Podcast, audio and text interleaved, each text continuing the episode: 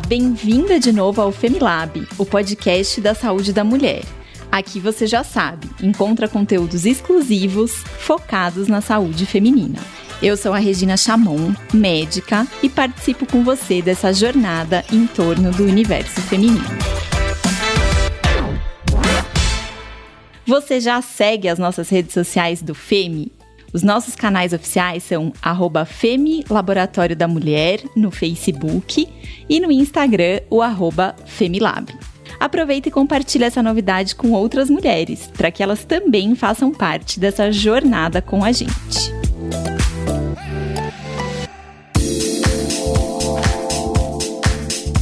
E você aí que está me ouvindo, sabe o que, que é vaginite e vaginose? Sabe a diferença entre as duas?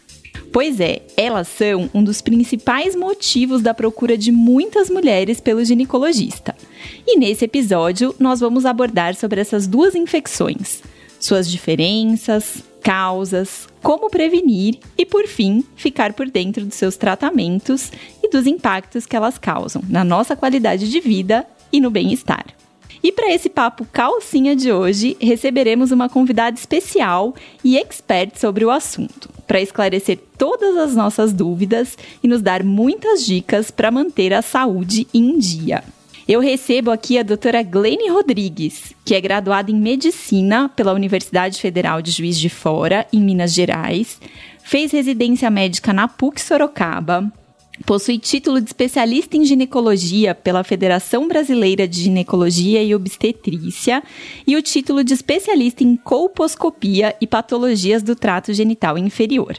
Ela é especialista em sexologia pela Sociedade Brasileira de Sexologia, com título de especialização em medicina sexual pela Federação Brasileira de Ginecologia. Foi coordenadora dos grupos de disfunção sexual no Hospital Pérola Byton por 15 anos, é palestrante em empresas sobre a saúde da mulher há 20 anos e médica diretora da empresa Clínica Glene Rodrigues Medicina Integrativa e Funcional. Bem-vinda, doutora Glene. Obrigada, é um prazer estar aqui com vocês. Muito obrigada pelo convite e vamos bater um bate-papo gostoso aí. Isso aí. Gleene, eu queria começar te perguntando sobre vaginite e vaginose. A gente sabe que são uma das principais queixas da mulher no consultório ginecológico. Então eu queria que você contasse pra gente o que, que é vaginite, o que, que é vaginose e qual é a diferença entre elas duas. É, a vaginite é uma inflamação da parede vaginal.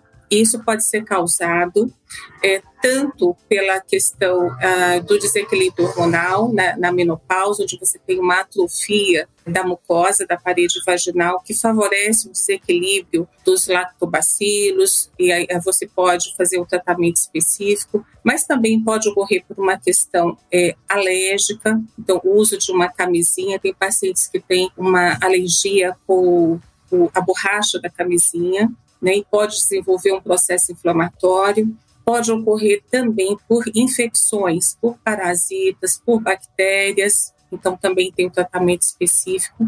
E a vaginose, ela vai ter um desequilíbrio de pH é, vaginal. Dentro desse pH vaginal, é quando ocorre contato dessa da gardnerella, que mais comum é a gardnerella provocando essa vaginose, libera aminas, né? É, são ah, anaeróbios e aí você tem um odor de peixe podre. Isso é o que mais incomoda a mulher. Ela já chega no consultório falando: eu tô com um cheiro muito estranho. Meu parceiro ele está incomodado com esse cheiro e aí a gente vai fazer um tratamento específico. Ô Glene, então, é, veja bem se eu entendi. A vaginite é uma inflamação da parede vaginal que pode ter uma série de causas. Uma infecção, ou uma alergia, ou a própria alteração hormonal da menopausa. E a vaginose é uma infecção por um bicho aí chamado Gardnerella, que tem esse cheiro muito característico quando há uma mudança do pH da vagina, é isso? Perfeito. Isso incomoda muito a mulher, né? É, incomoda de várias formas. É, incomoda na sexualidade, né? Porque é, se ela tem o processo inflamatório, ela pode ter dor na hora da relação sexual. ela pode ter um, um, inchaço da parede vaginal e às vezes um inchaço até na vulva, né? Porque a, a vaginite, ela às vezes ela casa com a vulvovaginite, ou seja, a vagina inflama e a região da vulva também. Ah, Glene, acho que seria legal a gente explicar para as nossas ouvintes a diferença entre vulva e vagina, que muita gente confunde, né? Chama de vagina a região externa, então talvez fosse legal a gente diferenciar isso. Então, a região da vulva é, é, a região externa, é aquela região que você tem os pelos pubianos, aí você vai ter a entradinha da vagina. Ocorreu a, a, a entrada da vagina, aí você tem o interno, e aí sim é a vaginite.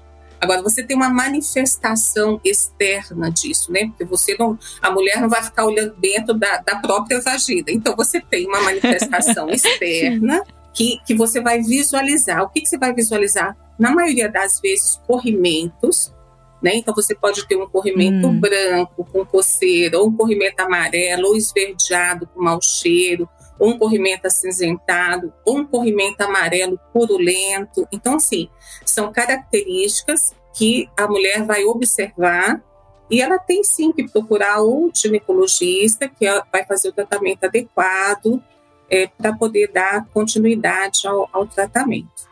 Ô Glene, você falou aí do corrimento. Sempre que a mulher tem corrimento, isso é sinal de que ela tem alguma doença? É todo o corrimento que faz com que a gente precise procurar o ginecologista? Olha, isso é tão comum que a gente receba mulheres é, que, que se sentem molhadas, né? É, é, que, que sente que a calcinha está sempre molhada, que quer usar um, um, um absorvente diário. E assim, gente, é importante saber que nós temos hormônios, né? Então a gente tem picos em que a gente vai ter mais corrimento e menos corrimento. E também tem as características individuais. Então, por exemplo, é, logo é, após a menstruação, você vai ter um pouco mais de corrimento. No meio do ciclo, porque na, na, primeira metade do ciclo você produz mais o hormônio estrógeno, na segunda metade, mais o hormônio progesterona. Então, no meio do ciclo, que é a época da ovulação, se você não faz uso de, de pílulas, né, ou contraceptivos que usam hormônio, você vai ter uma, uma secreção mais gosmenta, né, tipo clara de ovo, e ela vai ficando mais gosmenta, que é o, a, a, o corrimento da ovulação. E quando você está é, tá no período pré-menstrual, você também tem uma secreção um pouquinho mais exacerbada. E outra coisa, gente, se você tiver também com, com um parceiro ou, ou ver um sentir desejo, tesão, você também você vai é, lubrificar essa vagina. Então, na realidade, é, a gente tem, num período de, de ciclo de 28 dias, você tem muito mais secreções que são fisiológicas, que são normais. Mas se você tem dúvida, você procura o consultório, a gente faz o exame, a gente vai pedir os, os exames laboratoriais que você tem que fazer de rotina, o Papa Nicolau, a colposcopia, a pesquisa da secreção, a bacterioscopia. É, hoje eu peço até é, PCR das secreções, que é um exame até mais, mais é, com acurácia maior, a gente vê se tem bactéria, se tem protozoário, se tem é, é, gonorreia, enfim, tudo é possível. A gente hoje tem uma possibilidade e a gente está num, num, local de excelência, que é, a gente está numa, numa das grandes cidades né, brasileiras que a gente tem acesso é, a esses exames de excelência. Então, assim, é, a gente consegue verificar e dar uma devolutiva para a paciente. E se for fisiológico, a gente vai falar que é normal. E a paciente vai ficar bem, ela se sente mais segura, né? Até com a parceria né? Então isso é muito importante. E para quem está longe, o nosso podcast ele é ouvido por pessoas em todo o Brasil. E para quem está longe, talvez não está num centro de excelência como é aqui em São Paulo, que dica que essa pessoa pode ter de que aquele corrimento não é o corrimento natural, o corrimento fisiológico? O que, que vem junto? Qual a característica desse corrimento que pode indicar uma, uma infecção de repente? É, aí vale lembrar que você estando em qualquer local, é, você tem características que vão te indicar que esse corrimento ele tem alguma normalidade. Então, primeira coisa é a coloração, né? Então, se ele vem é, amarelo, verde ou acinzentado ou branco com coceira ou com mau cheiro, se ele está acompanhado de ardência, ou inchaço na vulva. Se quando você vai ter a sua relação sexual, você sente dor na relação sexual. Né? Se você tem, às vezes, um, um sangramento fora do período é, menstrual, porque tem a clamídia, que é uma, uma bactériazinha, ela pode é, favorecer um sangramento assim fora do, do período. Se você tem dor para urinar, às vezes o corrimento ele, ele pode levar uma dor no, por uma infecção no canal da urina também, né? A clamídia faz isso, a gonorreia, o gonococo faz isso. Então, essas características diferentes é que vão levar você a pensar que você tem um corrimento que precisa ser tratado. Agora, a gente tem que lembrar que, às vezes, aquela secreção normal, você está trabalhando o dia inteiro, fica na calcinha, aí quando você olha à noite está amarelado. Mas pode ser normal, sim, pode ser uma secreção fisiológica. É o tempo que ficou na, na calcinha ou no, no absorvente diário e fica aquela coloração diferente. Mas quando a gente passa o espectro, faz o exame, é uma secreção clarinha, uma secreção límpida, sem problemas. Bom, doutora Glenn, então, mesmo sabendo aí que a, a, gente tem um corrimento que pode ser fisiológico, é importante a gente estar tá em dia com as nossas, com os nossos exames ginecológicos. Então, acho que é, é, toda mulher deve ter esses exames anuais feitos. Mas eu queria saber se existem alguns hábitos do meu dia a dia que podem contribuir, que podem favorecer que eu tenha uma vaginite, uma vaginose. Como é que eu posso me cuidar no dia a dia para evitar isso? Então, o primeiro são a prevenção, a consulta regular ao ginecologista, né, com os exames em ordem, né, o Papa Nicolau, colposcopia, os exames laboratoriais. Em segundo lugar, é uma alimentação adequada, onde você vai fazer uso de preferência né, de alimentos orgânicos, legumes, verduras, é, frutas, e evitar os alimentos inflamatórios, que seriam o excesso de açúcar, que vai favorecer um pH ácido, é, fazer consumo de alimentos alcalinos, então é, a boa hidratação, dois litros e meio de água por dia, né? O, o suco verde é bem-vindo duas vezes por semana, né? Então isso vai favorecer a sua saúde como um todo, inclusive a sua saúde vaginal. Em relação ao uso de sabonetes íntimos, não prescrevemos você só vai fazer uso de uh, alguma substância para alcalinizar ou acidificar a sua vagina se o médico prescrever, se isso for necessário, de acordo com o corrimento que você é, estiver apresentando. Outra coisa é não é necessário ficar usando absorventes diários, porque isso interfere algumas vezes na ventilação né, da, da sua vulva, da sua vagina. Então, assim, a lingerie de algodão também é bem-vinda. Algumas pessoas fazem alergia com a, a lingerie de tecido sintético. Eu gosto muito do sabonete de pH neutro mesmo. Para pacientes que têm assim, muita queixa de corrimento, você pode usar um sabonete de bebê neutro, hum. líquido, e não precisa fazer uso intravaginal. É uso por fora mesmo na vulva. Então, o sabonete não precisa ser o sabonete íntimo todo dia, o sabonete normal, neutro e só na parte de fora. Assim, estamos falando para um Brasil inteiro que não, às vezes não tem acesso né, a produtos é, industrializados. Então, assim, o sabonete basiquinho, neutro de bebê, ele funciona muitíssimo bem. Pode ficar tranquila. Não fazer ducha vaginal não é necessário. A ducha vaginal, às vezes, ela leva bactérias que estão na pele para dentro da vagina, então não precisa. Uso do OB, gente, o absorvente interno, cuidado, é você tem que trocar ele com uma frequência maior. Você pode trocar a cada duas, três horas. Né? Não dormir com absorvente interno, não é recomendado. E hoje também está muito comum o uso dos copinhos para menstruação. Do copinho, isso que eu ia perguntar. É. Então, assim, tem que ser bem higienizado, né? Eles têm que ser fervidos, tem que ter uma panelinha própria para ferver, talvez vazar.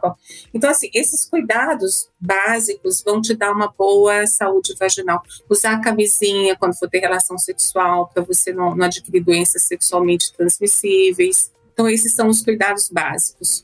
Doutora Glene, sobre o copinho ainda, fiquei com uma dúvida aqui. Você falou que não é bom dormir com absorvente interno, mas o copinho também não é bom usar às 24 horas do dia? Ou se a gente, de repente, trocar o copinho, fizer essa higienização de maneira adequada, ele pode ser usado? o ideal para dormir é que você não use nem copinho nem absorvente interno. Então, assim, esses métodos externos, eles vão ser utilizados quando necessários, né? Então, assim, é, muitas pacientes jovens, essa geração jovem está usando muito do copinho, está usando muito o, o absorvente de, de, tecido, né? Novamente. É, então, uh, pode usar, né? Mas assim, à noite, use um absorvente externo, não precisa usar o copinho, nem absorvente interno, que seria o, o tampão, né? Ótimo. De repente fazer uma combinação aí, né? De dia o copinho, à noite o absorvente externo e fica tudo bem. Perfeito. Isso, fica tudo bem. E sempre, gente, lembrando, como a doutora Glene falou, da adequada higienização quando você for usar um desses absorventes que são reutilizáveis. Que isso acredito que tem um impacto bem grande na nossa saúde. Sem dúvida. Tem que ter esse cuidado com a higienização. Bom, a gente falou um pouquinho aí sobre as vaginites, as vaginoses. Eu queria saber se existem outras doenças inflamatórias que podem acometer a região pélvica da mulher, se como que a gente pode estar atenta para outras coisas que não só infecções. Sim, nós temos os processos de atrofia vaginal, principalmente quando a mulher adentra a, a fase da menopausa, em que a parede da vagina fica muito delgada, é, existe uma modificação do pH vaginal, das, daquelas boas bactérias vaginais, que a gente tem as bactérias do bem, tem as bactérias do mal, né? Então ocorre uma alteração desse equilíbrio vaginal e pode provocar processos inflamatórios, dolorosos, com ardência, que necessitam tratamento. Né? A gente pode também, pacientes que têm muita alergia, aquilo que eu falei, alergia à camisinha, alergia ao papel higiênico que usa, alergia, às vezes é, vai ter uma relação sexual, usa um, um gel lubrificante que tem cheiro ou que tem coloração, e isso provoca um, processo inflamatório pela substância química. Então, a gente também, às vezes, precisa interferir. É, tem a paciente é, que fez a, a, radioterapia, que pode ter um, um processo inflamatório pela alteração da, a radioterapia ela, ela, é como se ela queimasse um pouquinho, né? Então, assim, vai provocar uma ardência, uma alteração de mucosa. Então, esses processos todos também levam. Então, por isso que a paciente vem na consulta para a gente fazer uma avaliação para ver as causas e tratamento correto. Sim. Importante identificar, então, a causa dos sintomas ou do próprio corrimento, para daí a gente poder pensar em um tratamento. E aí, aproveitando isso, queria saber, doutora Glene, quais são os tratamentos que a gente tem hoje para vaginite, para vaginose? Então, os tratamentos vão desde o mais simples é, ao mais complexo, né?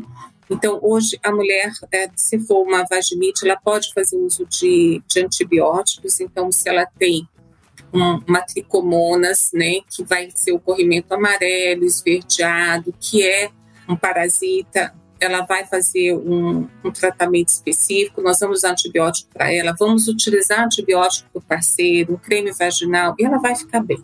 Né? Se é um, um corrimento que é por fungo, que é a cândida, né, que vai dar um, um, corrimento branco, às vezes até tipo nata de leite, vai dar inchaço, vai dar coceira, nós vamos utilizar uma medicação é, via oral, antifúngica, e vamos utilizar um creme também específico.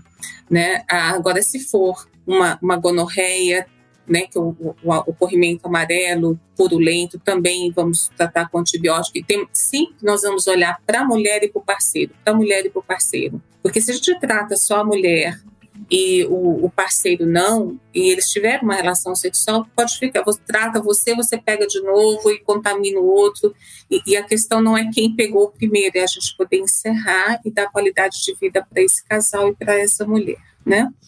E a gente pode usar também, às vezes é necessário usar um creme vaginal com um pouquinho de corticoide para desinflamar um pouquinho essa vagina, eh, desinflamar a vulva, né? E eu gosto muito, às vezes, quando inflamou muito, a gente desinflama, às vezes a gente precisa hidratar um pouquinho essa vagina, hidratar a vulva para ela recuperar, né? Porque a gente tem que raciocinar é, é, mucosa, um pouco parecido com pele, em que a gente você tem que tratar e depois recuperar a hidratação, né? Principalmente para quem tem é, relação sexual, é, não deixa de ser um atrito, né? Pênis, vagina, né? Ou se você vai inserir um, um absorvente interno, ou se você vai inserir o copinho vaginal, eles também podem, podem fazer um atrito e, e incomodar e, e, até levar um, alguma inflamaçãozinha ali, que às vezes não é bactéria, não é nada. Então, às vezes, um, um lubrificante para ajudar na inserção, é, às vezes, um hidratante para hidratar essa mucosa, tudo faz parte do tratamento. Usar um, uma roupa, às vezes é necessário usar um vestido, não usar calcinha, até que, que o processo vá se resolvendo, né? Então, tudo isso faz parte. Eu ia te perguntar isso, Glene, porque minha avó sempre falava que a gente devia dormir sem calcinha para dar uma ventilada ali nas partes baixas. Eu queria saber se é verdade isso mesmo, se à noite a gente ficando sem calcinha diminui o risco da gente ter essa, esses quadros vaginais. Primeiro tem a questão do conforto, né? Tem mulheres que gostam mesmo de, de não usar calcinha, e aí é de acordo com cada um.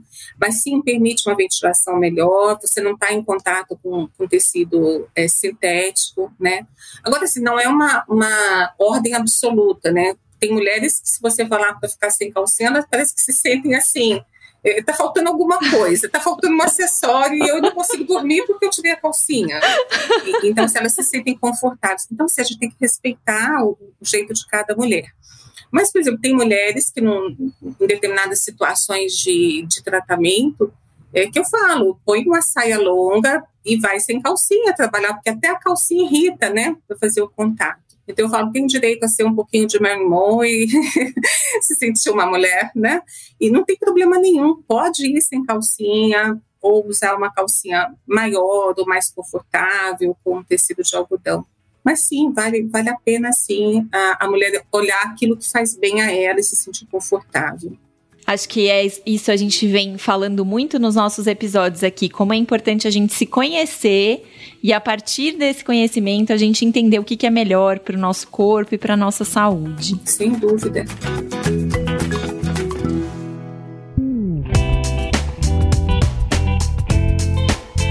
A gente tem um espaço aqui para responder algumas dúvidas que a gente recebe através dos canais de contato do FEMI.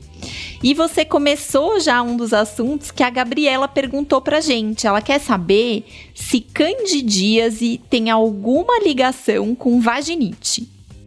Tem. A cândida, gente, ela faz um processo inflamatório, tem hora que tão, tão severo que a paciente chega e fala assim, doutor, eu não, tô, não consigo trabalhar, porque arde e coça, e, e se eu não consigo trabalhar, eu tenho que levantar toda hora, eu tenho que ir no banheiro e não adianta, porque pior eu não. Então, assim, ela realmente é, ela causa um processo inflamatório bem acentuado, a ponto de que tem mulheres que podem inchar a vagina e inchar a vulva, assim, em proporções que, que assustam, que a mulher fica assustada.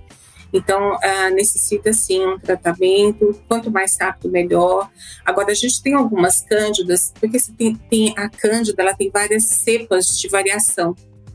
Então, você tem a cândida mais comum, que o tratamento comum vai resolver, e você tem umas cândidas que elas são resistentes e tem que ser um outro tipo de tratamento. Você trata é, o período, no período menstrual melhora, porque a cândida, gente, ela gosta de um pH ácido, né? Então a gente pede à mulher para não comer muito açúcar, não, não comer muita uva, não comer muito carboidrato, chocolate, porque senão ela piora.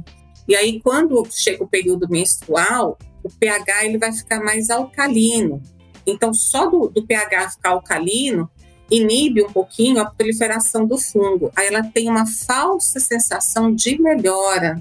Aí termina a menstruação, volta a coceira, volta a inflamação, volta a ardência e ela fica desesperada. Então, é, a cândida, ela, é, eu diria que é o corrimento mais comum, né, que a gente tem.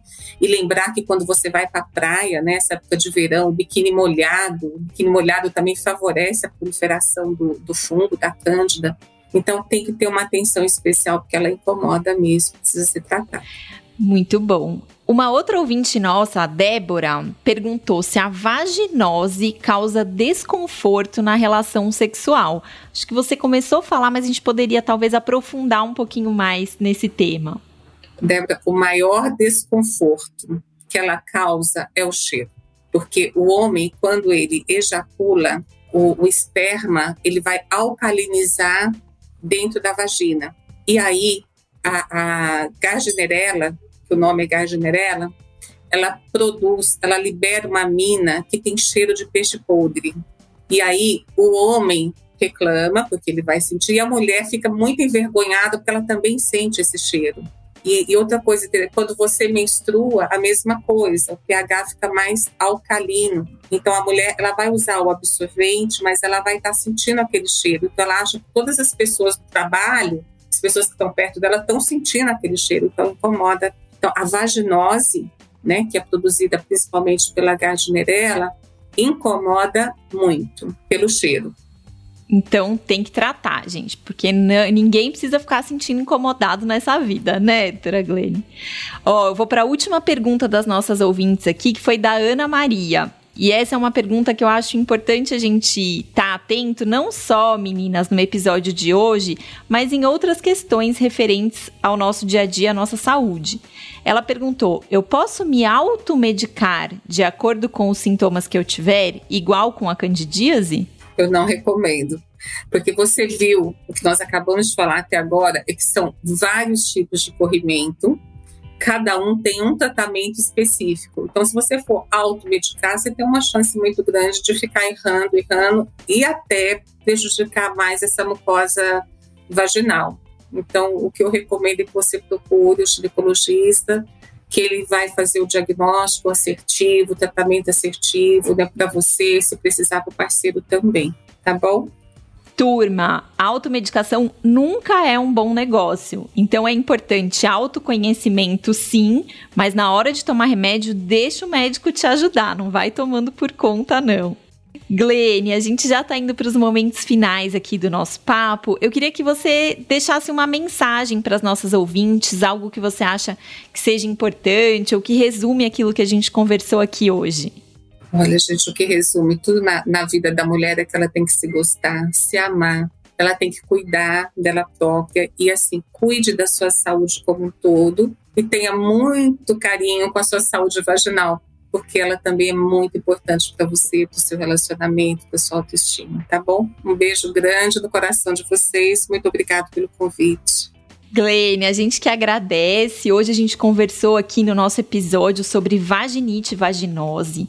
A gente viu que existe um corrimento que é normal na mulher, que é fisiológico, mas também esse corrimento ele pode ser decorrente aí de alergias, de infecções. Então é importante estar com a saúde em dia. Falamos um pouquinho sobre cuidados gerais de saúde que são importantes, uma boa alimentação, questões relacionadas à nossa higiene. E a gente teve o prazer de receber a doutora Glene aqui conosco. Queria pedir, Glene, para você deixar os seus contatos, seus projetos, redes sociais, como é que as nossas ouvintes podem te encontrar? Olha, no Instagram é Glenn Underline Rodrigues, no blog www.glenn Rodrigues. Tá bom? Ótimo.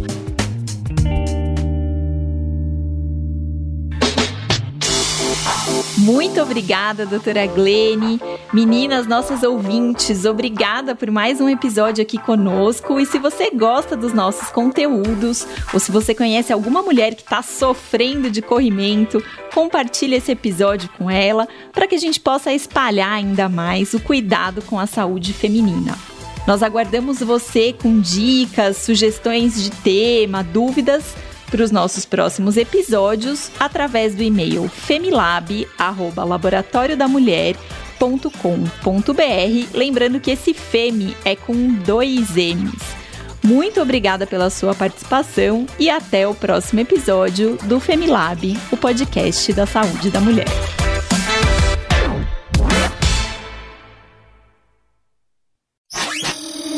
Essa é uma produção do Bicho de Goiaba.